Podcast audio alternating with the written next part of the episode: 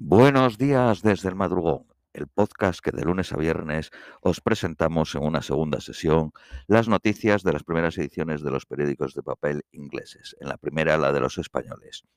Vamos con las de hoy jueves 3 eh, de febrero a las 11 menos 20 en Reino Unido, 12 menos 20 en España. Periódico de Guardian, presión sobre el primer ministro con más parlamentarios conservadores pidiendo que se vaya una ola fresca de políticos conservadores remitieron cartas de no confianza a Boris Johnson ayer. Tres más parlamentarios llamaron públicamente a la dimisión del primer ministro. A este periódico, el The Guardian, le han dicho que otro parlamentario la ha enviado privadamente.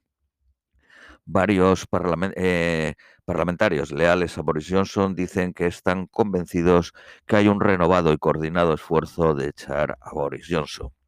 También se ha anunciado que la ministra de Comercio, Penny Mordaunt, y antigua secretaria de Defensa, ha usado un tono crítico hacia las fiestas en Downing Street en la carta enviada a sus electores. Escribió que estaba en shock sobre la estupidez que había tenido lugar contra el sacrificio y la disciplina del país. La secretaria de Cultura reaccionó con furia y llamó a los rebeldes un puñado de egos que eran egoístas y le estaban haciendo el trabajo a los laboristas.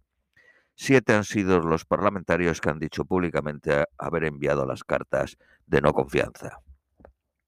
El Tesoro ha finalizado la noche pasada planes para eh, suavizar la crisis del coste de la vida, incluyendo un reembolso de 200 libras en la factura de la, energía y más ayuda para los hogares más pobres. un paquete de medidas se anunciará hoy. El Tesoro está considerando doblar la cantidad de dinero que se da en los planes del Winter Fuel Payment e incluir más familias. También se plantea un recorte en las Council Tax de los hogares más pobres. Ayer se ha hecho público un informe del gobierno, un white paper de 332 páginas sobre la situación de Reino Unido. Rico en detalles, pero no en soluciones políticas específicas. Las primeras 150 páginas señalan las diferencias entre áreas en Reino Unido, incluyendo productividad, salario y salud. Por ejemplo, en ciertas áreas su población puede esperar 12 años menos de vida saludable que en otras. Las ciudades de segundo nivel tienden a estar por debajo de los estándares internacionales y las diferencias entre regiones y ciudades son más grandes que entre regiones, mientras que las ventajas de Londres disminuyen cuando se tiene en cuenta el coste de la vivienda. Pero también hay diferencias sobre la satisfacción de vida o la calidad de vida, con algunos casos de mejor situadas económicamente puntuando muy bajo. Disparidades geográficas están ligadas a las posibilidades de vida. Un niño con comida gratis en el colegio en Londres tiene dos veces más posibilidades de ir a la universidad que uno de fuera de Londres. De las razones, eh, una de las razones es que hay mucha diferencia en la financiación privada en Londres, el sureste, este y noroeste. Tienen el 55% de los negocios privados, pero consiguen el 86% de la inversión. El documento no dice nada de que muchas disparidades han ido a peor desde que los conservadores redujeran el gasto público desde el 2010. El documento estima que un programa de nivelación exitoso podría suponer un aumento del PIB del 2%. Soluciones, una reorientación de la toma de decisiones centralizadas, mayor poder local, más informas y transparencia regional y mayor control. No hay dinero nuevo para ello. Para los expertos, las promesas de Boris Johnson de nivelar Reino Unido es altamente probable de que no se consiga. Se acusa al gobierno de fallar en llenar su ambición con adecuados recursos. Los objetivos están fijados en las áreas adecuadas, pero muchos parecen extremadamente ambiciosas. No hay detalles sobre la financiación disponible. Un oficial de la policía ha sido sometido a un procedimiento disciplinario después de una investigación sobre mensajes racistas y misoginios. Han sido probadas conductas inapropiadas a un oficial después de una investigación sobre mensajes sobre una mujer violada y golpeada compartidos por 19 oficiales de la comisaría de Charing Cross en Londres. Luz brillante durante el día y más oscuro durante la tarde podría reducir el riesgo de diabetes según un estudio de la Universidad de Maastricht, de los Países Bajos. Pacientes con cáncer de sangre estuvieron protegidos 10 años después de una terapia pionera. Eh, mató a las células cancerígenas hace 10 años y permanecen libres de cáncer. El tratamiento contra tumores sólidos es más complicado. Tesco va a parar de vender eh, música y películas a finales de mes, reaccionando al cambio de hábitos de los consumidores que usan el streaming. Los juegos de ordenador continúan en las estanterías. La gente de Linley Swoop está haciendo campaña para que la cadena más grande de pub de Reino Unido cambie el nombre, no cambie el nombre de la histórica taberna del siglo XVII Black Beach, eh, o sea, puta negra traducido, que lo pretende cambiar por Willow Tree, o sea, por Sauce. La cadena dice que no quiere disminuir la historia de la ciudad, pero al mismo tiempo reconoce que el lenguaje ha cambiado y el nombre puede ser extremadamente ofensivo para la gente. 12.000 personas han firmado la petición de no cambiarlo.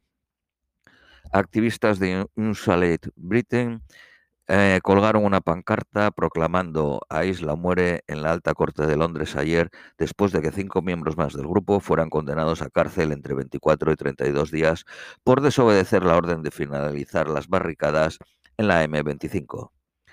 Royal Mail ha lanzado una investigación después de que personal apareciese drogados después de comer unas magdalenas de hachís, de hachís de un paquete que no había sido reclamado. Tener dos o más problemas crónicos de salud en la mediana edad dobla el riesgo de demencia. En Reino Unido, 900.000 personas la padecen. Riesgo de perder 450 puestos de trabajo desde que la multinacional Nestlé traslada la producción de Smarties de Newcastle a Bulgaria. Nestlé invertirá 29 millones en factorías en York y Halifax para producir brands más grandes. Millones de árboles serán plantados en los ríos más remotos de Escocia para proteger el salmón salvaje de los efectos del calentamiento climático. Fisher busca la aprobación de emergencia en Estados Unidos para la vacuna de menores de 5 años. Estudiantes de un colegio judío ultradoxo cerca de París han sido tomados por los servicios sociales después de alegaciones de que han sido alejados de sus familias y sujetos a años de abusos. Muchos vienen de Estados Unidos e Israel y no hablan francés. El equipo de fútbol americano de Washington, que dejó de llamarse Red Skins en 2020 por agravio a los americanos nativos, se llamará Commanders el jefe de la Confederación de la Industria Británica pide a los ministros tomar pasos radicales para impulsar el crecimiento. El crecimiento histórico del Reino Unido entre el 2 y el 2.5 no es suficiente. Sugiere eh, reemplazar las exenciones en el aprendizaje, en el apprenticeship, por un fondo. Doblar el crecimiento verde, 3.000 millones extra al año, son necesarias para hacer las casas más eficientes energéticamente. Se espera que el Banco de Inglaterra sube el interés del 0.25 al 0.50, siendo probable dos subidas más durante 2022. Una nueva planta de reciclaje de baterías de litio se va a construir en Northfleet, en Kent. Será capaz de reciclar 10.000 toneladas, el equivalente a 50.000 baterías de coches eléctricos. Periódico Daily Mail. Kate Middleton, la duquesa de Cambridge, será la nueva patrona de la Liga Británica de Rugby. La, adicción al sexo existe y es causada por la hormona del abrazo. Los doctores podrán prescribir vales de frutas y vegetales a las familias más pobres como parte del plan Level Up de nivelar Reino Unido. Los principales puntos de la estrategia son posible oferta para albergar los Juegos Olímpicos de 2040, impulsar las calles comerciales obligando a los propietarios a alquilar las tiendas vacías, 100 millones para investigación y desarrollo Manchester, Glasgow y West Midland. 1.500 millones para pequeñas y medianas constructoras de casas, 5.000 millones para el servicio de autobús e impulsar caminar y el uso de las bicicletas, 230 millones de libras en campos de fútbol y 30 millones para mejorar parques y espacios verdes, 560 millones para actividades de los jóvenes y 150 para seguridad en las calles. Noruega ha prohibido los bulldog británicos por considerar los que su cría vulnera la legislación del bienestar animal. Eh, parlamentarios y expertos de salud demandan terminar con la publicación diaria de las estadísticas del COVID porque causan innecesaria ansiedad. Ayer hubo 88.085 nuevos casos y 534 muertes. Francia prohibió ayer a los turistas que tenían doble vacunación desde hace nueve meses o más. Es decir, que se necesita la vacuna de refuerzo. 12.000 afganos que huyeron de los talibanes temen que estén en un limbo legal por un año. Albergar a 25.000 migrantes en hoteles cuesta 1.200.000 libras al día. Periódico Daily Telegraph. El confinamiento previo solo eh, evitó el 0.2% de las muertes en la primera ola. Más de la cuarta parte del coste de la energía se debe a impuestos sociales y medioambientales. Su supresión reduciría la factura en 250 libras. Las alternativas eléctricas a las calderas de gas no calentarán las casas adecuadamente si no vienen acompañadas de mejoras en la eficacia energética. Las bombas de calor que calientan el aire de fuera y lo meten en casa trabajan mejor con casas bien aisladas. Esta primavera se ofrecerán 6.000 libras para ayudar a financiar las bombas de calor, que cuestan cada una 20.000 libras. Los británicos están padeciendo restricciones que no tienen los ciudadanos de la Unión Europea.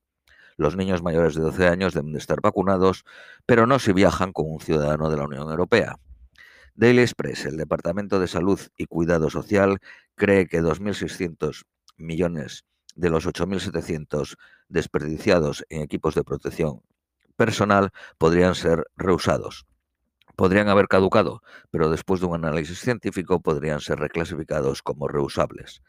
El índice de satisfacción volando con Ryanair es del 55% y el de British Airways, eh, Airlines el del 63%. Son las dos peores. Jet2, por el contra, tiene el 82% de desatisfacción, según la revista Witch.